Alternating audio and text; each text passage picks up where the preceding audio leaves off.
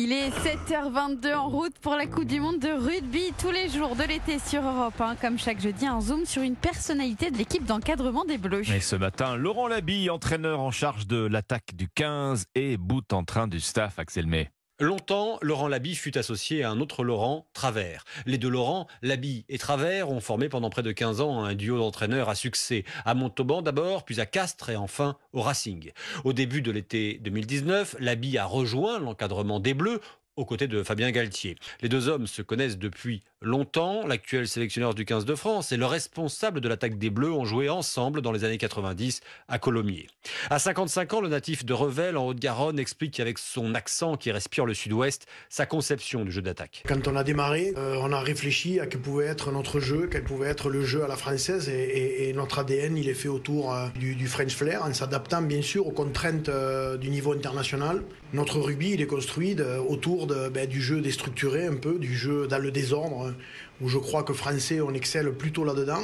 Et donc, on a réfléchi à comment on pouvait désorganiser, déstructurer le jeu sur le terrain, euh, avec le jeu au pied aussi, de rééquilibrer euh, le jeu au pied qui n'était pas trop présent euh, dans la sélection de l'équipe de France et qui nous a permis d'avoir et de créer aussi des situations de contre-attaque sur les mauvais jeux au pied de l'adversaire notamment. Le responsable de l'attaque a prévenu, tous les joueurs appelés pour préparer la Coupe du Monde ne disputeront pas forcément les matchs de préparation.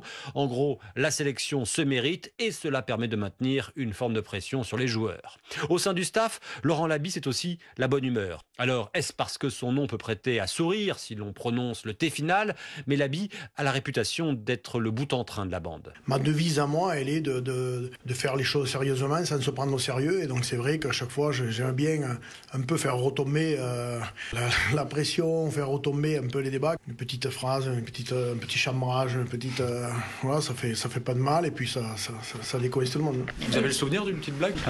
Non, j'en ai beaucoup.